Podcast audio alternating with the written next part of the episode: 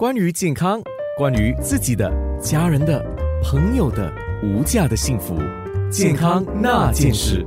健康那件事，Healthway Dental 的牙医李珊妮医生。最后，我想问的，我们每半年检查牙齿，这是每个人应该要做的。那我们一旦发现什么问题，我们就得特别注意，它可能不单纯只是一般的齿科问题，就是可能和糖尿病，或者我们之前有听说了，牙医也是发现心血管疾病的患者，所以跟心血管疾病是相关的。你做一个提醒好吗？牙医在做洗牙或检查的时候，如果发现牙龈出血、牙齿松动或牙龈不紧致，那么这些都是得注意的。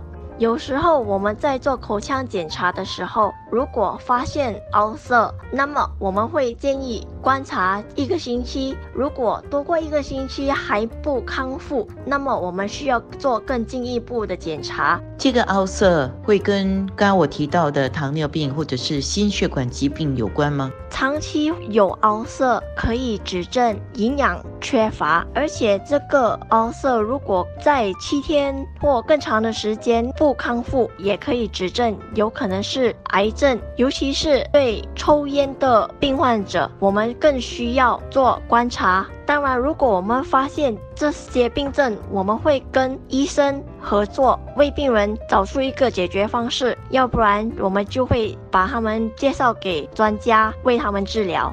当牙医发现病患可能有糖尿病的问题，家庭医生接手处理这些病例的时候，就会即刻进行怎么样的诊治呢？黄伟杰家庭医生。有关这个糖尿病和牙龈的这个课题，近半年到一年多以来，我们接过好多牙医，他们写信介绍病人来做糖尿病检测。以我的个人经验，每十个这样的一个病人，七到八个他们。经过检测之后都是有糖尿病，所以那个发现率是蛮高的。所以一旦那个牙医写信过来看家庭医生之后，我们就会做进一步的检测，问一些问题，比如有没有任何糖尿病的症状，或者有没有家族的糖尿病的病史。然后我们通常就会叫他们做一个糖尿病的检测。糖尿病的检测呢，现在有两种，一种就是比较传统的，不要吃饭，然后早上来验血；另外一种就是必须要 fasting，是直接就能够抽血去化验的检测。如果真的是有糖尿病的话，就会进行治疗。